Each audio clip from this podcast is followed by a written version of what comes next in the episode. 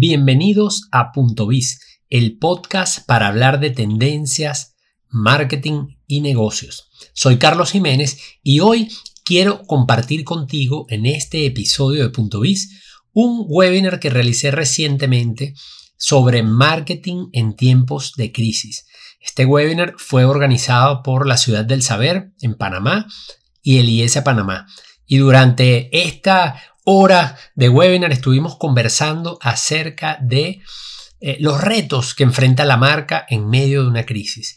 ¿Cómo puede marketing apoyar a la empresa en medio de la crisis? ¿Cuáles son las respuestas automáticas que suelen las empresas aplicar cuando enfrentan una crisis? Así que espero que este webinar eh, que he querido transmitir hoy a través de Punto Biz te dé ideas de cómo tú, desde el punto de vista del marketing, puedes apoyar a tu negocio y puedes hacer cosas aún en medio de la crisis.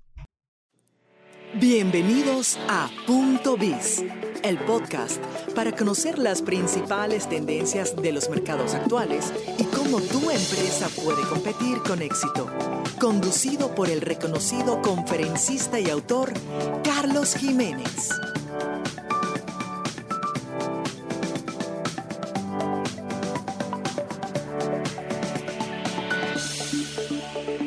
Bueno, no, muchas gracias, la verdad, por, esta introducción eh, que, han, hecho. La verdad que para mí es un honor poder estar eh, como speaker invitado en un webinar organizado por la Ciudad del Saber y por el IESA Panamá.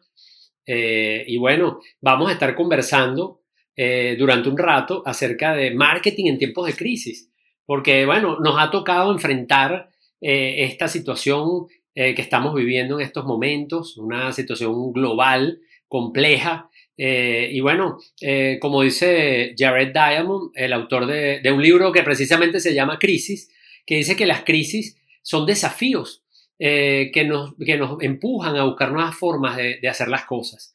Y esta presentación que les voy a compartir tiene básicamente eh, bueno, recopila no solamente información académica, sino también lo que ha sido mi experiencia durante más de 20 años trabajando en entornos de crisis, eh, ayudando a, negocios a operar en estos ambientes.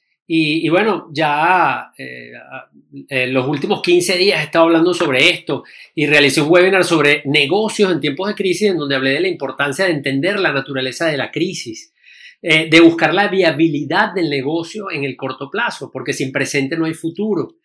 Eh, pero hoy quiero dedicar este webinar al marketing, a una función muy importante que ya fuera de la crisis eh, hay confusión acerca de lo que es la función del marketing. Muchas compañías la asocian con, con, la venta, con el discurso de la marca que quiere persuadir y muchas veces se, se omite eh, una parte muy importante, que es conocer la audiencia, es conectarnos con esa audiencia, entenderla, eh, conocer sus necesidades, contar historias, crear la oportunidad de crear conexiones. Y, de eso eh, quiero conversar hoy porque precisamente la crisis, con todas las cosas terribles que nos, que nos trae y los grandes retos, nos obliga a terminar de tomar decisiones. Un poco lo que hemos hablado con la transformación digital esta crisis que nos ha obligado a quedar en casa también nos está indicando de que la transformación digital es un imperativo. Y, bueno, definitivamente quiero eh, enfocar este webinar a marketing y precisamente con esa visión de que el marketing es una función muy importante y de que en tiempos de crisis eh, tiene un gran rol, tiene un protagonismo. Eh, y yo quiero compartir con ustedes algunas de mis ideas con relación a esto para que ustedes si manejan negocios o trabajan en áreas de marketing, eh, bueno, consideren esto como un criterio para, enfrentar la situación, esta situación tan difícil que nos ha tocado a todos vivir este, y, que yo en ningún caso pretendo traerles fórmulas mágicas, traerles soluciones del tipo una talla para todo el mundo, sino que pienso compartir con ustedes algunas de mis ideas basadas en mi experiencia eh, que puedan ustedes utilizar como criterio y que puedan entonces ustedes aplicar de manera ad hoc a su empresa, al sector de actividad en el cual se desenvuelve y a ese contexto macro del país en donde ustedes estén, porque sé que hay dentro de, bueno, esta cantidad de personas que se ha, eh, se ha conectado hoy a nuestro webinar, más de mil, este, definitivamente eh, personas de distintas partes, de, sobre todo de América. Así que bueno, espero que esto les ayude muchísimo eh, y que podamos salir con bien de esta situación. Quiero empezar, ya adentrándonos en materia, con esta lámina que he utilizado en algunos webinars de estos días, simplemente porque quiero recordar que la crisis, ahorita estamos en una crisis muy específica, pero la crisis eh, la hemos vivido antes, la crisis ha estado presente y la crisis tiene distintas naturalezas, proviene de distintas fuentes. En muchos de nuestros países de América Latina hemos sido, eh, vamos a decir, hemos estado inmersos en crisis económicas, hemos estado inmersos en crisis que vienen por shocks externos, que vienen, por ejemplo, por alguna variable internacional que termina afectando a nuestro país, ya sea por un aumento súbito de precios de materias primas o porque, por ejemplo, también hay un cambio tecnológico, una disrupción tecnológica que hace que la manera como nosotros producíamos y generamos riqueza en nuestro país simplemente se ve alterada y eso genera una crisis eh, en, nuestro país o en nuestro sector. Eh, por supuesto, también hay eh, causas políticas y sociales que, bueno, creo que no hay ningún país que, que, que, se haya salvado de este tipo de situaciones, las catástrofes naturales y ahora, bueno, la pandemia que estamos viviendo del coronavirus, que por cierto tampoco es la primera crisis que se basa en una pandemia o en una peste o en algún tipo de problema de salud. Aquí lo que quiero de alguna manera eh, es ilustrar, dejar varias ideas claras en esta primera parte. Lo primero es decir que, bueno, las crisis eh, están allí, han estado y van a seguir ocurriendo. Entonces lo importante es que nosotros podamos enfrentar esta crisis y podamos tener viabilidad y poder encontrar, como, como decía en la definición original eh, que le cité de, Diamond, que podamos encontrar nuevas maneras de enfrentar este reto que se nos impone. La crisis en su sentido tradicional se refiere a una recesión económica y muchas de estas razones o tipos de crisis que yo le menciono en esta parte derivan en una crisis económica. De hecho, esta pandemia, una de las cosas eh, que se espera una vez superada la parte de salud que nos tiene a todos en la casa, definitivamente va a tener que ver con, eh, bueno, los impactos económicos que esto tiene, los impactos que tiene la actividad económica. Entonces, en este caso, eh, es importante aprender a hacer negocios y a hacer marketing y a darle viabilidad a nuestros negocios en un entorno de recesión, que en su sentido clásico significa eh, un país que tiene dos trimestres de caída de la producción o del PIB. Este, entonces, bueno, eh, primero entonces, ¿de qué crisis estamos hablando? Bueno, estamos hablando de una crisis, en este caso de salud. Estamos en el epicentro que nos tiene confinados, que nos tiene distanciamiento social, que muchos de nosotros nos impide producir porque nuestras plantas están cerradas o abrir nuestras puertas a, a nuestros clientes. Pero que este epicentro va a pasar es muy importante que nos figuremos cuánto tiempo va a durar la crisis, porque la, la respuesta que tengamos ante la crisis varía en función del tiempo que esperamos. Si la crisis es prolongada, entonces las decisiones son trascendentales en cuanto al tamaño, en cuanto al modelo de negocio. Pero si la crisis es puntual y de corto plazo, podemos tomar medidas más específicas para, por ejemplo, compensar la caída de nuestras ventas o la caída de la demanda agregada. En todo caso, nosotros estamos ahorita en un epicentro, pero una vez que lo superemos, que los análisis y las simulaciones, algunos hablan de mayo, de junio, eh, no, no voy a entrar en ese tipo de análisis porque no soy experto de salud y mucho menos de pandemias, pero sí les digo que, bueno, lo importante es que después que superemos esa situación del epicentro de esta crisis de salud, probablemente muchas de nuestras economías van a quedar eh, en una situación de recesión económica en su sentido tradicional y bueno, muchas de estas cosas que yo les voy a hablar nos va a ayudar a enfrentar este tipo de situaciones. Eh, por ejemplo, esa crisis eh, genera efectos y esto es muy importante. Cuando analizamos la crisis debemos entender y, tratar de figurarnos cuánto tiempo va a durar la crisis. Pero también tenemos que, eh, de una manera muy importante, entender los impactos que esa crisis puede tener. Y en este caso, fíjense que el impacto se puede dar a distintos niveles. Por ejemplo, a nivel del entorno, bueno, eh, definitivamente una recesión es una caída de la producción. Pueden surgir regulaciones. De hecho, en algunos de nuestros países ya hay regulaciones derivadas de esta crisis que están afectando sectores y empresas. Este, en términos de la industria, ¿Qué pasa cuando la economía no crece? Aumenta la rivalidad de la competencia, porque la manera de crecer o de mantener nuestro tamaño es quitándole mercado a nuestros competidores. Entonces aumenta la rivalidad. Puede darse el caso de que haya medidas que sean sectoriales, que se tomen en algunos de nuestros países, como controles de precios, tarifas, etc. Y, y, el consumidor, bueno, eh, perdón, en la industria se empiezan a dar sustituciones, formas más eficientes de realizar las cosas, y eso puede ser bueno para algunos, pero malo para otros. Luego, finalmente, llegamos a nuestro cliente, que es donde quiero centrar en la conversación, porque estamos hablando de marketing y el marketing se centra en entender a ese cliente. Y ese cliente no solamente es que va a estar eh, en una situación en donde la demanda o su poder de compra va a estar disminuido, eh, porque estamos en una recesión, sino que ese cliente debemos entender que va a estar eh, enfrente de una emocionalidad, va a, estar, va a estar experimentando una emocionalidad que involucra, por ejemplo, el miedo, que involucra la tristeza, la frustración, la depresión, este, y eso es importante que lo entendamos. Eh, es importante también saber que ese consumidor o ese cliente, en el caso del B2B, es un cliente que está expuesto a eh, un, un, exceso de comunicación, un exceso de mensajes. Hoy día lo vemos en las redes sociales, mucha gente hablando y es más difícil llegar. Pero además es que ese cliente, por la misma emocionalidad que acabo de comentar, está más cerrado o menos atento a cierto tipo de mensajes. Entonces fíjense que la emocionalidad nos obliga a que seamos asertivos en lo que vamos a decir como marca. La menor atención nos obliga o nos coloca en una situación de buscar la relevancia, es decir, decidir qué es lo que podemos decir, qué, historias podemos contar, qué información podemos proveer a nuestros clientes. Y definitivamente esto lleva a un cambio de hábitos. Este consumidor, este cliente, sea B2B o B2C, va a cambiar su comportamiento de compra, va a cambiar su comportamiento de uso o de consumo. Y eso es muy importante que yo lo entienda. Eh, y por eso es que, bueno, ahora lo vamos a ver, una de las cosas donde marketing definitivamente tiene un rol protagónico, protagónico en una crisis como esta, es en ayudarnos a entender lo que está pasando, ayudarnos a entender cómo se siente ese consumidor, cómo se está comportando ese consumidor y qué implicaciones tiene eso para mi negocio. Entonces, estos son algunos de los efectos esperados de la crisis eh, en términos de, estos cambios o cambios en el comportamiento de estos clientes o de estos consumidores, yo quisiera de alguna manera decirles que esto ya lo hemos estudiado los economistas en los modelos de consumo y que normalmente el comportamiento eh, tradicional cuál es? Que el consumidor o el cliente, si es B2B, va a defender su nivel de consumo.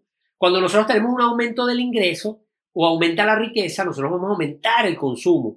Pero cuando nuestra riqueza disminuye, porque estamos en una situación de crisis, nosotros somos reacios a volver a un nivel de consumo menor. Entonces vamos a defender ese status quo. ¿Cómo lo vamos a defender? Primero, vamos a buscar aumentar nuestros ingresos, es decir, compensar la caída del ingreso con, por ejemplo, trabajando horas extras. Eh, por ejemplo, eh, buscando nuevas fuentes de ingreso con trabajos adicionales desde la casa, por nuestra cuenta. En el caso de las empresas sucede lo mismo. He conversado con muchos clientes esta semana que tienen dificultades de operar y sobre todo empresas pequeñas y de servicios que están buscando maneras alternativas de generar ingresos.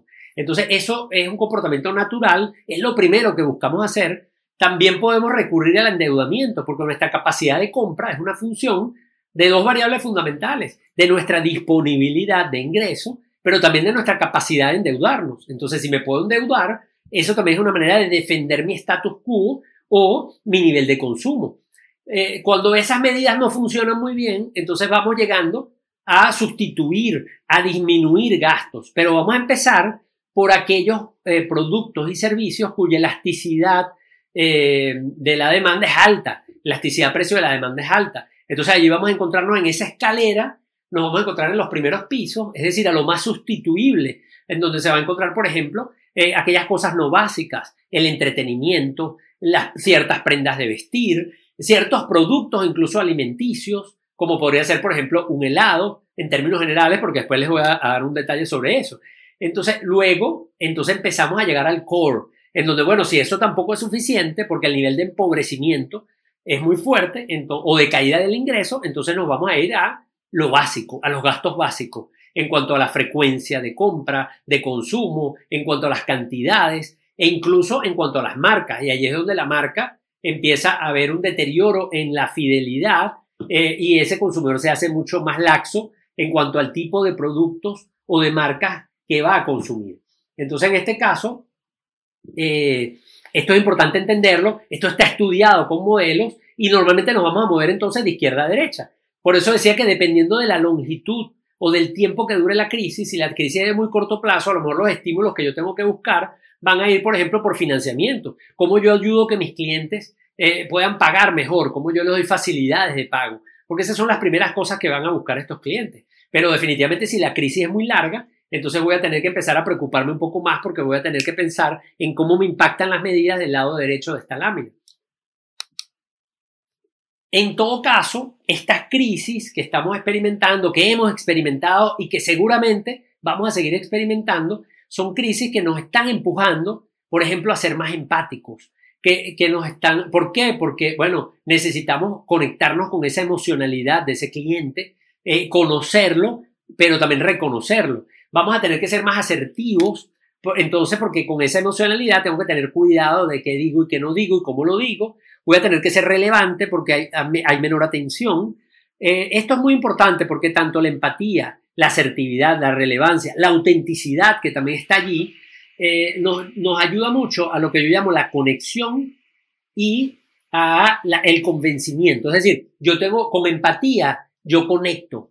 Cuando yo soy empático o soy una marca empática, conecto con mi audiencia. Pero cuando yo soy asertivo, cuando yo soy relevante, cuando yo soy auténtico, porque soy sincero, entonces yo convenzo. Fíjense que es un nivel superior. Conecto primero, luego convenzo. Pero tengo que ser útil, porque si yo convenzo, si yo conecto, pero no soy útil, es decir, no resuelvo los problemas de mis clientes a mediano o largo plazo, tampoco tengo posibilidades de mantenerme. Entonces tengo que ser útil, tengo que ayudar. Entonces, en este caso, eso también es muy importante y la crisis nos lleva a eso. Tengo que ser empático, tengo que ser asertivo, tengo que ser relevante, tengo que ayudar, tengo que ser útil.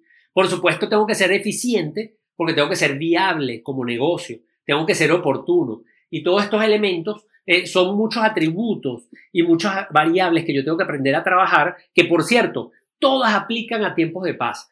Todas debería yo trabajarla como marca en tiempos de crecimiento o de estabilidad económica. Lo que pasa es que la crisis lo que hace es que exacerba la necesidad, pone en evidencia que yo tengo que ser empático más que nunca, porque estoy en un contexto de crisis y hay una emocionalidad que está sensible. Entonces la crisis lo que hace es como si fuera una playa en donde el mar se retira y quedan todas esas piedritas en la arena en evidencia. Entonces estas son las piedritas que la crisis está dejando en evidencia. La empatía, la asertividad, la relevancia, la utilidad, la eficiencia, la oportunidad y la autenticidad. Así que mi invitación aquí es a que evalúes cómo está tu marca, qué está haciendo marketing eh, por esto en tu empresa. Luego, ¿qué pasa? Que eso es lo que deberíamos estar haciendo pero a veces no lo hacemos. Y lo que hemos estado haciendo muchas veces, y muchas empresas hacen, por cierto, de manera natural, y no lo digo en ánimos de crítica, sino simplemente de, de alerta, es que, bueno, tenemos unas respuestas intuitivas, entre comillas, de sentido común, que son las que aplicamos de memoria y que son las cosas que consideramos que nos ayudan a enfrentar una crisis y a sortear la crisis. Pero no siempre estas medidas intuitivas funcionan. Eh, pero no solamente es que no funcionan, sino que a veces pueden empeorar la situación. Eh, ¿Cuáles serían estas medidas intuitivas? Bueno, la primera, que a mi juicio es la más peligrosa y es la que tiene menos probabilidad de tener éxito en algún momento, es la de generalizar. Eh, cuando viene una crisis es muy común la generalización, es decir, la situación es difícil, todos la estamos pasando mal, no vamos a poder, está cayendo la demanda, no hay oportunidades y todas esas son generalizaciones que no son válidas porque dentro de la crisis, incluso de esta crisis que tiene mucha gente en su casa, hay gente que está haciendo cosas, hay oportunidades dentro de la crisis. Obviamente, la crisis en términos generales eh, dificulta las cosas, pero no significa que no podamos ver espacios dentro de esa crisis. Entonces, cuidado con la generalización. Allí le coloco dos ejemplos. Aquellos que tienen productos que son gratificaciones, indulgencias, que son esos premios, esas maneras nosotros de compensar una situación tan difícil. Y por eso es que yo que he estado eh, atendiendo eh, o asesorando empresas, por ejemplo, de consumo masivo en países en donde cae la producción dramáticamente y donde a veces no alcanza el dinero para comprar los alimentos, algunas empresas venden muy bien productos de belleza, porque es que los productos de belleza son indulgencias y esa ama de casa que no tiene dinero suficiente para alimentar a sus hijos, puede estar en algún momento dispuesta a comprar un producto que le dé una gratificación o que sea un premio dentro de tantas dificultades. Entonces, en este caso hay que tener cuidado con la generalización. Número dos, las medidas que tienen que ver con bajar precios y calidad. Porque bueno, somos más pobres y como somos más pobres tenemos menos dinero, entonces eh, no vamos a comprar productos a menos que sean baratos o no vamos a comprar productos a menos que sean productos de una calidad mínima, aceptable o estándar. Entonces, eso también son unos errores comunes. ¿Por qué? Porque, bueno, bajar precio a veces puede ser contraproducente. Eh, primero porque yo tengo que entender cuál es la elasticidad de la demanda, de esa, de esa demanda a la que yo enfrento. Y a veces bajando los precios pierdo dinero, este, a pesar de que venda más. Y el valor de la marca los puedo estar comprometiendo de manera importante.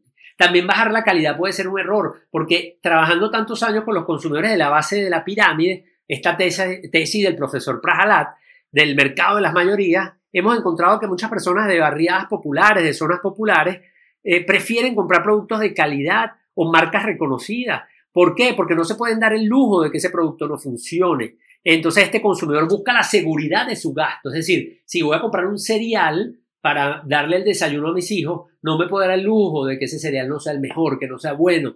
O simplemente busco rendimiento, por ejemplo, un detergente. Sí, este es más costoso, es una marca premium, pero rinde más. Puedo lavar más con ese detergente que aparentemente es más caro, pero ofrece un gran rendimiento. Y por último, el típico error eh, que cuando viene la crisis queremos, obviamente, buscando viabilidad, liberar y conservar recursos. Pero eso lo hacemos cortando presupuesto donde no debemos. Y marketing, por ejemplo, es una de esas cosas en donde tenemos que tener mucho cuidado. No puedo decir otra cosa en webinar para hablar de marketing en tiempos de crisis, ¿verdad? Es decir, por favor, no nos quiten todo el presupuesto. Déjennos algo para que podamos hacer algo y podamos contribuir a superar la crisis. Y ya les voy a decir cómo marketing puede contribuir a superar una crisis. Entonces, en este caso, ya les adelanto, Marketing tiene una gran responsabilidad, conocer el cliente. Y si ese cliente está cambiando sus hábitos, si ese cliente está enfrentando una emocionalidad, si ese cliente no está eh, eh, recibiendo los mensajes porque no tiene la atención, marketing puede ayudar muchísimo a entender eso y ayudar a la compañía a conectar mejor con ese cliente. Marketing tiene que garantizar que la marca tenga presencia, porque una marca que se desaparece o que calla su voz en términos de, en medio de una crisis, es una marca que este, de alguna manera está abandonando a sus clientes. Y estos clientes que están bajo un estado de ánimo, eh, tarde o temprano eh, pueden cambiar su disposición o eh, relación con la marca. Y por supuesto que marketing también tiene una función práctica, que es generar respuesta directa. ¿Cómo hacemos para que esa demanda que ha caído podamos a través de tácticas de marketing lograr que esa demanda se, se vea estimulada con lo que llama Simon Sinek en su libro Empieza con el porqué, las manipulaciones tradicionales, que no lo decimos eh, en términos despectivos, pero que sabemos que son estímulos que aplicamos durante un tiempo específico y tenemos un resultado, pero que no necesariamente esto eh, trasciende o se va a mantener a menos que tengamos ese estímulo eh, presente. Bueno, ya les he hablado de esos retos que tiene la marca frente a la crisis y si la marca tiene retos en crisis, ¿quién es el que tiene que ayudar a resolver esos retos? A enfrentar esos retos si no es marketing. Y ya hemos hablado de la empatía, que conecta o permite conectar. Ya hemos hablado de la autenticidad, eh, que permite convencer. Eh, que, la autenticidad tiene que ver con la sinceridad que estaba en la lámina anterior, con la oportunidad. Eh, luego hablamos de la utilidad, que nos permite ayudar. pero es muy importante que tengamos un propósito, porque esto es algo que yo vengo trabajando en tiempos de paz, como yo digo, de estabilidad, de crecimiento, pero es que cuando viene la crisis queda en evidencia que yo no hice la tarea con la transformación digital, pero también queda en evidencia que yo no hice mi tarea como marca, como marca definiendo el propósito. Es más, durante la crisis no solamente es que no había hecho mi tarea, sino que durante la crisis me concentro tanto en la viabilidad del corto plazo, que es necesaria, porque sin presente no hay futuro, pero me olvido de algo muy importante, que es que me olvido de la razón de ser, de por qué yo existo, por qué mi abuelo fundó la compañía hace 80 años, por qué esta empresa abrió una subsidiaria en mi país, por qué yo como emprendedor abrí este negocio. Entonces yo tengo que tener muy claro eso, siempre, pero en la crisis es más todavía, más importante todavía. ¿Por qué? Porque si yo tengo un propósito claro de la marca, tengo una brújula, una brújula que me va a permitir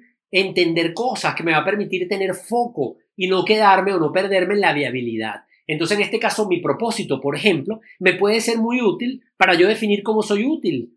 Si yo tengo un propósito claro, eh, bueno, como yo decía esta mañana en una reunión, eh, claro que yo como Carlos Jiménez puedo publicar en las redes que hay que lavarse las manos para combatir esta pandemia o minimizar los riesgos, pero mi, mi mayor valor no es ese. Mi mayor valor es que yo pueda hablar con ustedes hoy aquí en este webinar y darle algunas ideas y criterios de cómo ustedes, como empresarios, como ejecutivos, como emprendedores o como marcas personales, pueden trabajar desde el marketing para aportar en la crisis. Entonces, el propósito me ayuda a definir cómo yo puedo ser útil en lo que más aporto. El propósito puede ser útil eh, porque me ayuda a definir mis valores y eso hace que yo sea auténtico porque yo no voy a hacer nada que no sea alineado a mis valores.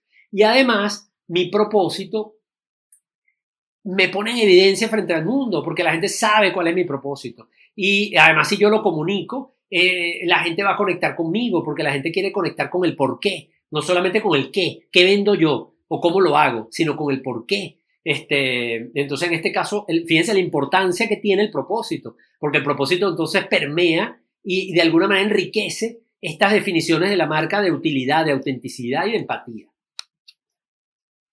Esto es muy importante. Bueno, y entonces marketing, ¿qué podemos hacer? Bueno, ya hemos adelantado, marketing definitivamente, una de las cosas que tiene que hacer es no abandonar la marca y ayudar a que esa marca tenga muy claro su propósito para que así, con ese propósito, esa marca pueda ser empática, a que esa marca pueda ser útil, a que esa marca pueda ser auténtica. Eh, sin embargo, marketing puede hacer otras cosas. Y a mi juicio hay tres ámbitos de acción eh, en entornos de crisis donde marketing tiene mucho que aportar. El primero, que lamentablemente muchas veces lo obviamos porque estamos, como yo decía, muy concentrados en la viabilidad, eh, pero queremos tomar medidas, queremos ajustar la oferta, pero se nos olvida preguntarle a nuestras audiencias, a nuestros clientes, indagar. Eh, marketing, el gran aporte de marketing en la crisis, el primero, es conocer el mercado, es ayudar a la empresa a que conozca el mercado, porque marketing no es otra cosa que el intérprete entre esa audiencia, ese mercado meta al que nos queremos dirigir y nuestra compañía. Entonces, marketing es ese interlocutor y esa es la primera función que debe cumplir marketing siempre, pero en la crisis es más necesario. ¿Por qué? Por lo que mencionaba, hay una emocionalidad, hay eh, dificultad para conectar, y hay un cambio en los hábitos. Entonces, en este caso, eh, marketing tiene que centrarse allí, conocer a ese cliente, cómo se comporta y sobre todo qué espera de nosotros como marca. Así que eso es lo primero que podemos hacer. Número dos, bueno, marketing también eh, puede ayudar, eh, pero puede hablar de la marca. En la crisis es cuando más tenemos que hablar de la marca. Tenemos que hablar, tenemos que decir qué podemos ayudar. Lo que pasa es que tenemos que hablarlo en términos necesariamente comerciales, mucho menos cuando estamos en el epicentro de la crisis tenemos que hablar en términos de cómo nosotros podemos aportar, qué soluciones damos, eh, partiendo de una empatía y de que conocemos el problema. Entonces, ¿qué podemos aportar nosotros? Y esto, bueno, hoy lo comentaba también en una entrevista de radio con una periodista, en donde le ponía ejemplos de cómo, dependiendo del sector donde estemos, nuestra marca puede aportar, puede ayudar en medio de esa situación. Eh, las aerolíneas han ayudado dando información a sus pasajeros de cómo enfrentar esa situación de boletos comprados, de reprogramación de viajes. Pero, por ejemplo, supermercados están ayudando, dando información de cómo hacer la compra más segura, qué están haciendo ellos para hacer esa compra más segura, etcétera, etcétera. Entonces, todo enmarcado, la marca está hablando, es la voz de la marca, pero enmarcado en una situación de crisis, eh, sobre todo en un epicentro como estamos ahorita. En la medida que la crisis se vaya superando y vayamos saliendo de ese epicentro, entonces la comunicación se hace mucho más laxa. Puedo empezar a hablar también de otras cosas. Entonces, eso hay que irlo pulsando y por eso es que mi recomendación en comunicación de marca en tiempos de crisis es nada de automatización. Esto es un día a la vez, entonces tenemos que estar muy pendientes de eso. Y lo tercero es que, bueno, somos compañías que necesitamos garantizar los empleos, tenemos compañías que tenemos que solventar problemas de la gente, llevar nuestros productos, nuestras soluciones, y eso implica, bueno, en un mercado en crisis, obviamente motivar a esa demanda, eh, buscar eh, lo que llamo yo la respuesta directa allí, eh, por medio de las tácticas de marketing, no por todas las tácticas, por aquellas que podamos ver que no funcionen. Y ahora les, voy a compartir algunas de estas tácticas típicas en tiempos de crisis. Pero en este punto, fíjense que podríamos hablar de dos niveles. El primer nivel de marketing o del rol que puede hacer marketing es la marca. Cómo la marca se convierte en empática, en auténtica, en útil y cómo yo mantengo muy claro cuál es mi propósito en medio de esa crisis y de ese caos. Pero segundo nivel, bueno, en cosas prácticas, como marketing, como función, puede ayudar a conocer ese mercado y ese cliente y su emocionalidad y sus expectativas, cómo yo puedo comunicar lo que estoy haciendo en medio de esa crisis, cómo puedo ser útil. Y por supuesto estimular y promover a esa demanda eh, en ese momento. Y ahora entonces vamos al, tercer piso, que es como la parte más táctica, la parte más específica, que de hecho la presento en términos de eh, las herramientas típicas del marketing mix, que tienen que ver con el producto, con el precio, con la distribución, con la promoción, más por un tema didáctico de orden que de otra cosa, porque no están ordenadas en términos de prioridad. Pero ¿qué cosas podemos hacer específicas en medio de la crisis a nivel de tácticas de marketing?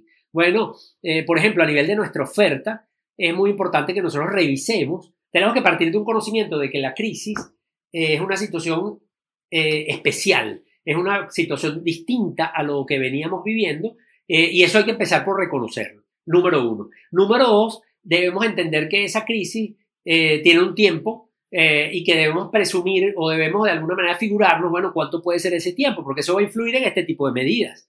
y una vez que eso lo tengo claro, entender la naturaleza de la crisis, entonces yo, por ejemplo, tengo que revisar mis portafolios, porque probablemente en tiempos de crisis, y si la crisis es más prolongada, tiene menos sentido tener un portafolio demasiado amplio, tener productos en ese portafolio que no son eficientes para mi marca. Entonces yo tengo que entender eso, tengo que revisar ese portafolio y probablemente reestructurarlo. Si la crisis tiene más duración, eh, entonces yo tengo que evaluar no solamente el rediseño de los productos que tengo, que es una práctica común en, sectores que van a, empresas que van orientadas a las mayorías en donde haces empaques que tengan menor tamaño porque el desembolso que tiene disponible ese consumidor es menor, entonces le estamos facilitando la compra eh, con productos de menor tamaño, eh, menor desembolso. Eh, podemos evaluar incluso crear nuevos productos que se adapten más a esas condiciones del, mercado, sobre todo, como decía, si la crisis tiene una, duración que nos dé tiempo de ese go to market. Porque si es una crisis muy cortita, me voy con estímulos más en la P de promoción este, para de alguna manera este, resolver el problema de corto plazo. Pero si la crisis es de más largo plazo, entonces yo puedo empezar a ver esto. Crear combos eh, para que también roten productos que tengo en inventario y que a lo mejor ahorita no tengo capacidad de producir, pero quiero que roten. Entonces los puedo combinar con otros productos. Puedo también eh, verme en la necesidad de cobrar por algunas cosas que antes simplemente eran valor agregado y que iban como costos indirectos. Entonces hoy día no, hoy día tengo que cobrar por ese tipo de productos o servicios. Entonces son las cosas que tengo que considerar en este primer nivel. Eh, luego me voy a la P, eh, perdón, un segundo. Luego me voy a la P de precio. Ah, bueno, si ya les dije que en, la, las crisis eh, convencionales de caída de la demanda aumenta la rivalidad, cuando aumenta la rivalidad, esa intensidad de la competencia es muy fuerte, entonces yo tengo que estar muy cerca de la competencia y entender esos precios, cómo se están comparando con la competencia. Entonces empiezo a hablar del precio relativo eh, para ver cómo está mi precio con respecto a la competencia. Eh, eso es una práctica muy común en términos de recesión o mercados en recesión. Eh, conocer muy bien mi estructura de costos para saber hasta dónde puedo llegar en una negociación, hasta dónde eh, puedo, sacrificar rentabilidad, este, entender muy bien la elasticidad de la demanda eh, a la cual se están enfrentando mis, mis productos en ese mercado. Entonces, en este caso, definitivamente estas son algunas de las cosas que yo puedo tomar en cuenta acá. En términos de promoción, que es donde siempre digo que se centra muchísimo marketing, porque marketing se centra mucho, o la gente lo asocia mucho a persuasión, al push, pero bueno, no, no es lo único. Como yo dije, la principal responsabilidad nuestra es entender ese mercado, ese consumidor. Pero bueno, eh, aquí algunas de las cosas es que debo apalancarme muchísimo en los medios digitales que han demostrado ser eficientes. Tengo que tener mucho cuidado si es una crisis como una pandemia, si es una crisis como una conflictividad política o una catástrofe natural. Tengo que tener mucho cuidado de caer eh, en una situación de mutismo, es decir, la marca se calla porque considera que no es momento de hablar, eh, ¿Por qué? Porque eso es lo que piensa una marca que solo habla de sí, una marca narcisista que solamente habla de sí, que además es sociopática porque no empatiza con su audiencia. Entonces, claro que esa es la respuesta natural de esa marca. Pero si la marca es una marca empática, si la marca es una marca que está acostumbrada a no hablar solamente de sí, sino también de hablar de las cosas que le interesan a sus clientes y de los problemas de sus clientes, entonces es una marca que sabe muy bien que no, eh, no se va a ausentar, que no hay mayores riesgos eh, en términos de la comunicación, que, que, que puede hablar, pero obviamente que tiene que adaptar esa comunicación. Tiene que estimular esa marca en tiempos de crisis, como hay rivalidad alta y como hay competidores que quieren eh, hacerse con nuestros clientes, entonces tenemos que premiar la, la, lealtad más que nunca. Es, siento que en el mercado actual estamos muy eh, concentrados en captar nuevos clientes, en crecimiento. Hablamos de crecimiento exponencial, de escalabilidad, pero se nos olvida o hablamos muy poco de la lealtad, de la fidelización. Y hay que recordar que el cliente que ya tenemos es el cliente más valioso, es el cliente que ya le invertimos, es el cliente que confía en nosotros, que sigue comprando con nosotros a pesar de tener varios años como cliente. Entonces ese cliente lo tengo que premiar, no me puedo dar el lujo de perderlo, porque eh, captar un nuevo cliente cuesta más dinero, pero lo más caro de todo, lo más costoso, es tratar de recuperar un cliente que ya perdí. Tengo que orientar las, las comunicaciones a rendimiento, a seguridad, ya lo mencioné al principio, y tengo que apoyarme en el marketing de las emociones. Eh, ¿Por qué? Porque me tengo que eh, comunicar con empatía, que ya también lo hablé, así que eso tengo que tomarlo en cuenta. Eh, en términos de distribución, así como tengo que evaluar en producto y en servicio mi portafolio, también tengo que evaluar mis canales y si esos canales que yo estoy usando son los que puedo usar ahora o tengo que hacer ajustes o tengo que reestructurarlos. Tengo que tomar muy en serio la posibilidad de vender por Internet, de utilizar los canales electrónicos para el e-commerce. Tengo que revisar las políticas comerciales porque no me sirve esa respuesta de, bueno, siempre lo hemos hecho así o eso es lo que se estila a lo mejor estamos obligados a, ajustar esas políticas comerciales. Y por último, en muchos casos, eh, la búsqueda de nuevos mercados nacionales o internacionales se ha convertido en una vía tradicional en tiempos de crisis. Obviamente, en una crisis particular como esta que estamos viviendo, en donde estamos grabando este webinar, que es una pandemia, es una crisis global, esta solución tiene menor efectividad o puede ser menos eh, efectiva en un momento determinado. Pero eh, quería igual dejarla allí porque es algo que una vez que salgamos del epicentro de la crisis, el nivel de recuperación de los países va a ser asimétrico. Entonces va a haber mercados que van a tener una economía más rápida, eh, de recuperación más rápida, va a haber gobiernos mucho más eficientes apoyando a sus industrias, a sus pequeñas empresas y a sus consumidores. Entonces eso también podría darnos oportunidad también de colocar ciertos productos en ciertos mercados. Y bueno, quiero finalizar con esta eh, última lámina, en donde yo digo, no nos olvidemos del endomarketing, porque fíjense que yo le he dedicado eh, casi 40 minutos a este webinar hablando del cliente, de la marca y del cliente, que pareciera una relación amorosa, ¿verdad? Donde la marca, eh, bueno, es una, una de las partes de la pareja y la otra es el cliente y las dos son importantes. Pero resulta que la marca se vale, la marca sirve y la marca existe porque hay un equipo humano allí. Eh, y si queremos ser empáticos, una de las cosas que tenemos que hacer no solamente es conocer al cliente, conocer a ese otro, reconocerlo, sino también tenemos nosotros que mostrarnos y reconocernos nosotros mismos. Y eso pasa por eh, hablar de nuestro equipo, por involucrar a nuestro equipo. Y hay que saber que nuestros colaboradores cuando están involucrados y se sienten parte de, eh, y que no hablan de la marca como una tercera persona, sino hablan de la primera persona en el, en el plural, nosotros, entonces son personas que van a estar motivadas,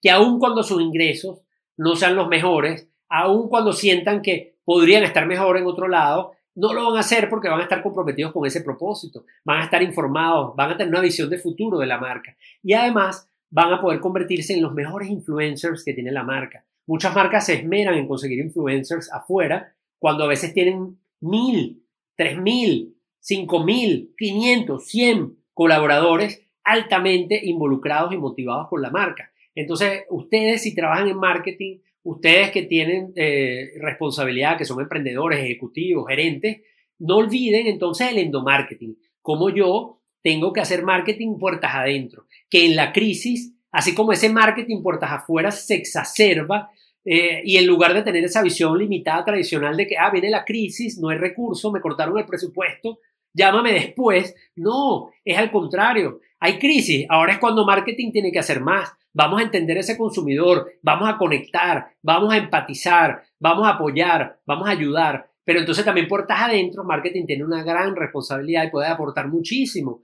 a, lograr ese engagement puertas adentro de, nuestros colaboradores. Así que eh, esta es una parte muy importante porque cuando tenemos una organización motivada, cuando tenemos una organización conformada por gente sana y por gente que está motivada y comprometida con ese propósito, eh, bueno, vamos a tener un negocio exitoso.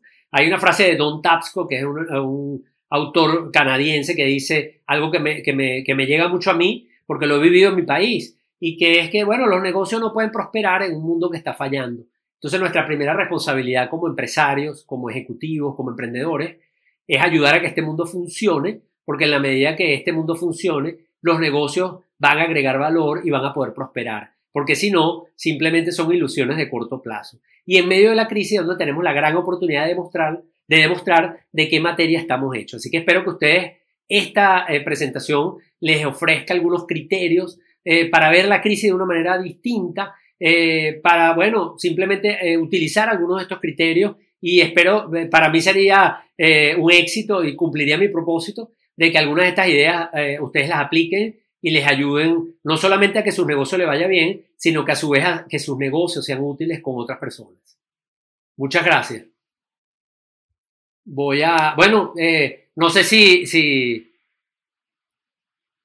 eh, tienen, aquí me están preguntando, voy a leer algunos de los, de los comentarios. Tenemos unos, pocos minutos para, para leerlos o, responder alguna pregunta. Este, muchas gracias, quiero darle a ustedes porque estoy empezando a leer sus comentarios y veo que hay, hay algunos de agradecimiento. Eh, es muy difícil leerlos todos. Este, eh, hemos tenido más de 1.500 personas conectadas, eh, así que va a ser difícil leer todos estos comentarios, pero veo que hay muchos agradecimientos.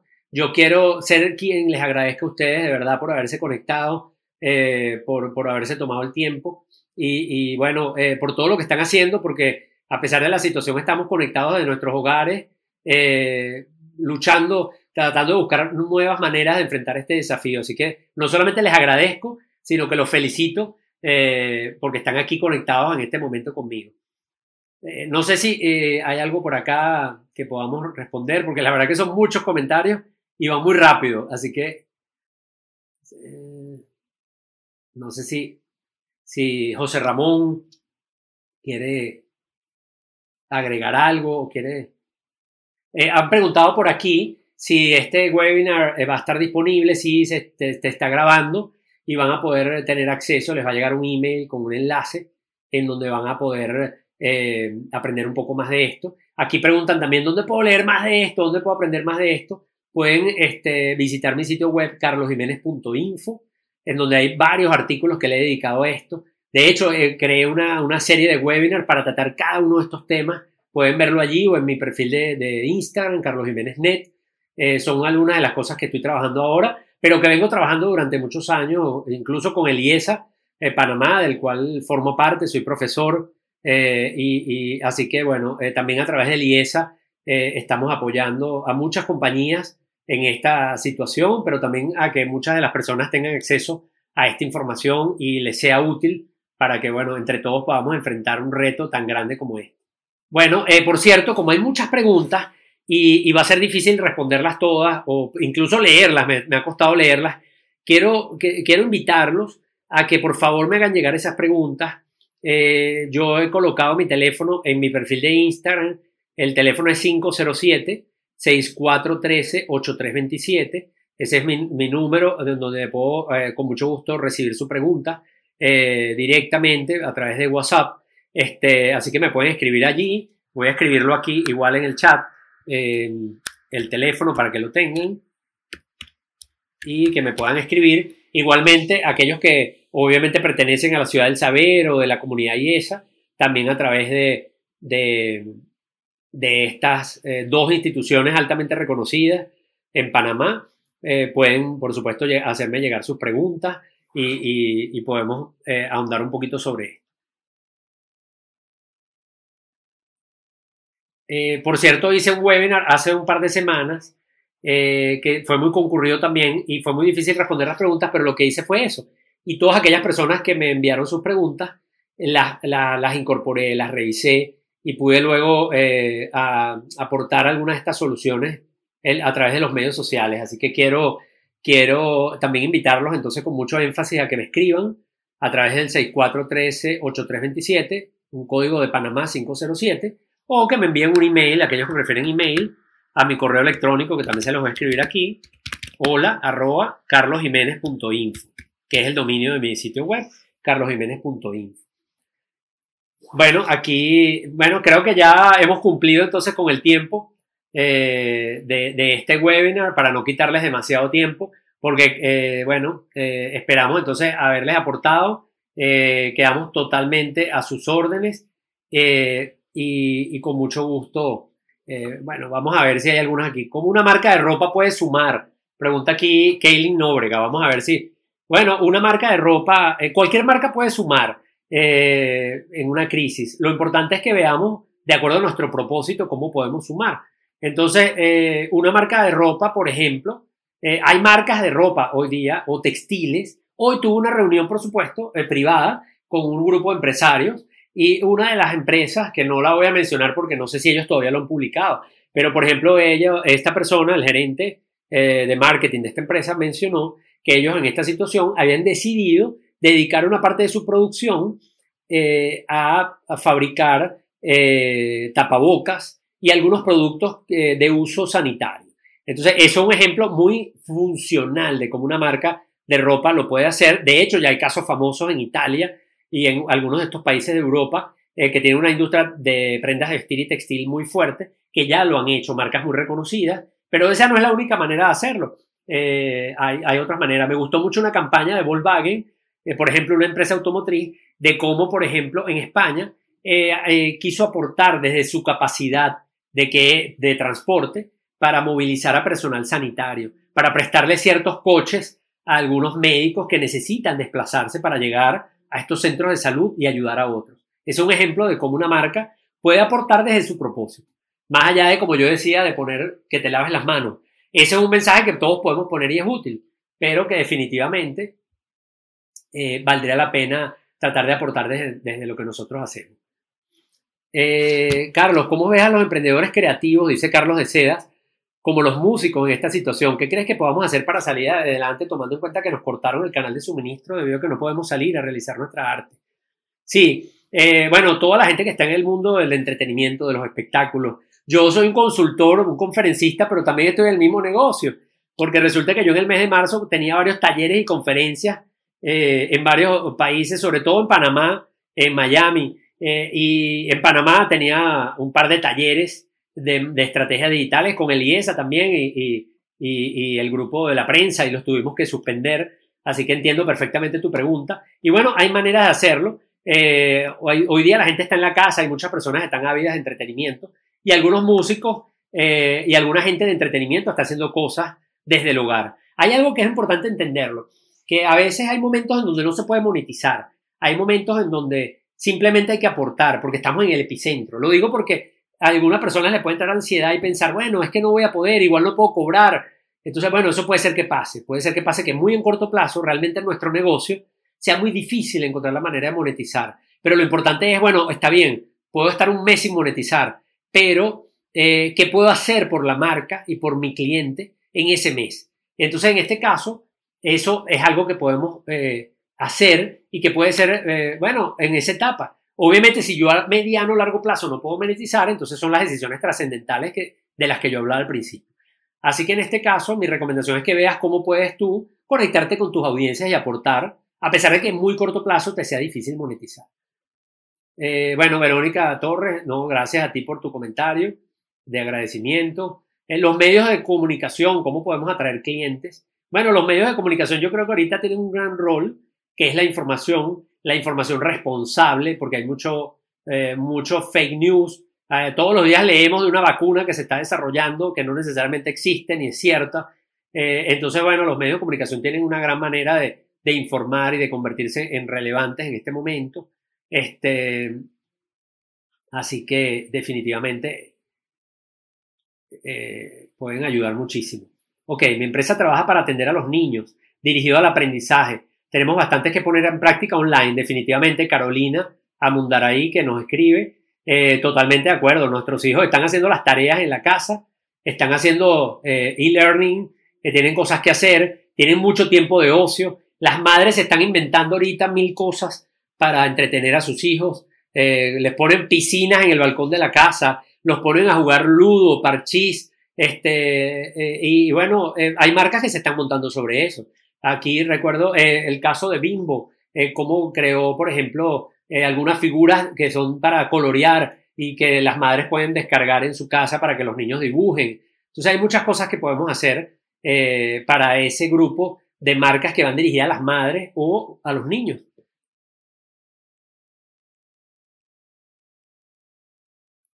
Este, hay cosas infinitas, porque aquí me preguntan, empresas de entretenimiento, de cocina, eh, bueno, ¿cuántos chefs, cuánta gente de cocina o de restaurantes están enseñando recetas? Eh, ¿Están monetizando? No, pero están siendo útiles y están conectando con esas audiencias. Por eso decía, es muy importante no desaparecerse.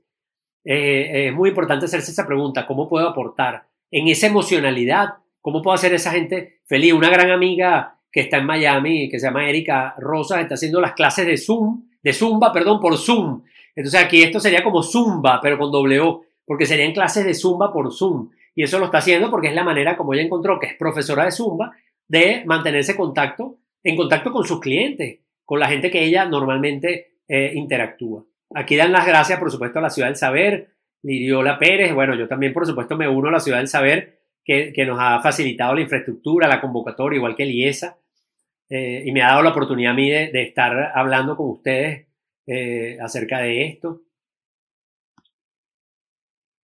No, muchas gracias a todos, la verdad que hay bastantes comentarios, eh, sobre todo los de agradecimiento, bueno, por supuesto. sí, aquí Kevin comenta como una empresa de ron en Venezuela está haciendo alcohol para, para aportar en la situación y lo hizo como una respuesta ante esta situación. Ok, ¿en qué tiempo crees que se puede dinamizar la economía luego de concluir la cuarentena? Me pregunta Rosario Sánchez. Una buena pregunta, porque se acuerdan que hice mucha insistencia en el timing. ¿Cuánto tiempo dura la crisis? Entonces, bueno, sabemos por algunas simulaciones que la parte de salud de la cuarentena, del aislamiento social, podemos estar hablando entre mayo, junio. Supongamos que se alargara un mes más, pero ya tenemos un horizonte que más o menos anda por ahí. Pero la gran pregunta es luego, bueno, ¿cómo, cómo va a ser el impacto en nuestra economía y cuánto tiempo va a durar? Y eso va a depender del país, va a depender de la, de la capacidad de respuesta del propio empresariado del país, del gobierno, qué medidas se van a tomar, qué tan sana es la economía, entonces, y qué tanta capacidad de respuesta tiene esa economía. Entonces, esa respuesta eh, no es una respuesta única, global, va a depender mucho de lo que haga y de la responsabilidad que tienen, porque así como los empresarios tenemos una responsabilidad, los gobiernos la tienen, y los programas económicos y las medidas de ayuda que se originen. Entonces, definitivamente esa, esa es una buena pregunta y, hay que monitorear muy bien, por eso, eh, ¿qué, qué, se está proponiendo en esa materia? Eh, vimos en los Estados Unidos, bueno, una cantidad gigantesca de recursos que se han destinado para enfrentar esta pandemia, no solamente en términos de corto plazo de salud, sino también de ayuda a las pequeñas empresas para que puedan enfrentar estos retos que nos impone esta situación. Ajá, el sector inmobiliario, Claudia Torres nos está, eh, me está preguntando, ¿no? Nos está hablando acá, bueno, es un sector que obviamente está muy impactado porque este es un mercado que, eh, complejo que ya venía con muchos retos. Eh, casualmente uno de los, los dos talleres que tenía en Panamá en marzo eran sobre el sector inmobiliario y hemos decidido hacerlos ahora online, lo vamos a hacer online. esto está, es un programa que tiene IESA con la prensa eh, y bueno, eh, sí, definitivamente hay un reto grande, eh, porque bueno, mm, es difícil mostrar las propiedades. Ya veníamos hablando de la transformación digital en el sector y de la importancia de tener estas propiedades, pero definitivamente hay momentos para, hay, mejores momentos y ahora quizás sea un momento para, para comunicar, para captar leads, para fidelizar, pero no necesariamente vamos a poder hacer muchas transacciones eh, o ninguna transacción en corto plazo porque definitivamente ni los registros públicos están funcionando. Entonces eso, bueno, hay que analizarlo. Eh, hay alguien que me pregunte, Camila Álvarez, es muy importante esta pregunta. Eh, ¿Considera que es, muy buen momento, que es buen momento para publicitar con objetivos de dar a conocer una marca? Sí. en Venezuela, por ejemplo, hay un caso ahorita de una plataforma de envío a domicilio que acaban de hacer su lanzamiento. más oportuno, imposible. Eh, yo, de hecho, mi empresa de consultoría, que tengo varios años trabajando con mi marca personal de Carlos Jiménez, la estoy lanzando en esta plena crisis. Y la empresa se llama Useful, que significa útil en inglés. Así que, eh, claro que se pueden hacer cosas en medio de la crisis, se puede comunicar. Obviamente hay que, hay que diseñarlo, hay que tener una estrategia y hay que saberlo hacer por aquello que yo les hablé de la asertividad, de la oportunidad, de la relevancia. Entonces, ah, se puede, sí, se puede, e incluso hay oportunidades en medio de esa situación. Keilin Nobrega pregunta, ¿están dando más cursos que puedan ayudarnos? Claro que sí. El IESA Panamá, de hecho, ha realizado muchos webinars de distintos temas, así que yo con mucho gusto los invito a que visiten eh, al IESA Panamá en las redes y ahí hay muchísima información, este, hablando ya en términos de, la institución educativa que es IESA y de todo lo que está aportando en medio de esta crisis. Bueno, yo creo que eh, hay, unas cuantas más preguntas, pero bueno, he tratado de responder algunas de ellas. Eh, si a alguien le quedó su pregunta sin responder, por favor, escríbanme a mi teléfono, que ya se los escribí allí, 507-6413-8327. Ya estoy viendo cómo el teléfono suena, eh, así que sé que muchos me han estado escribiendo, pero me van a dar un buen rato para leer con calma todos esos comentarios y responderles. finalmente les quiero agradecer su tiempo el haberse conectado. Todavía hay más de mil personas conectadas y bueno, eh, muchas gracias y bueno, nos mantenemos en contacto. Recuérdense que pueden eh, verme en Instagram, en Carlos Jiménez Net, donde he estado publicando eh, mucho sobre este tema y donde además estoy totalmente a sus órdenes para, para poder seguir aportando desde lo que yo sé. Buenas tardes a todos, muchas gracias. Con éxito. Si deseas recibir las principales ideas de este podcast, suscríbete en www.carlosjimenez.info/biz.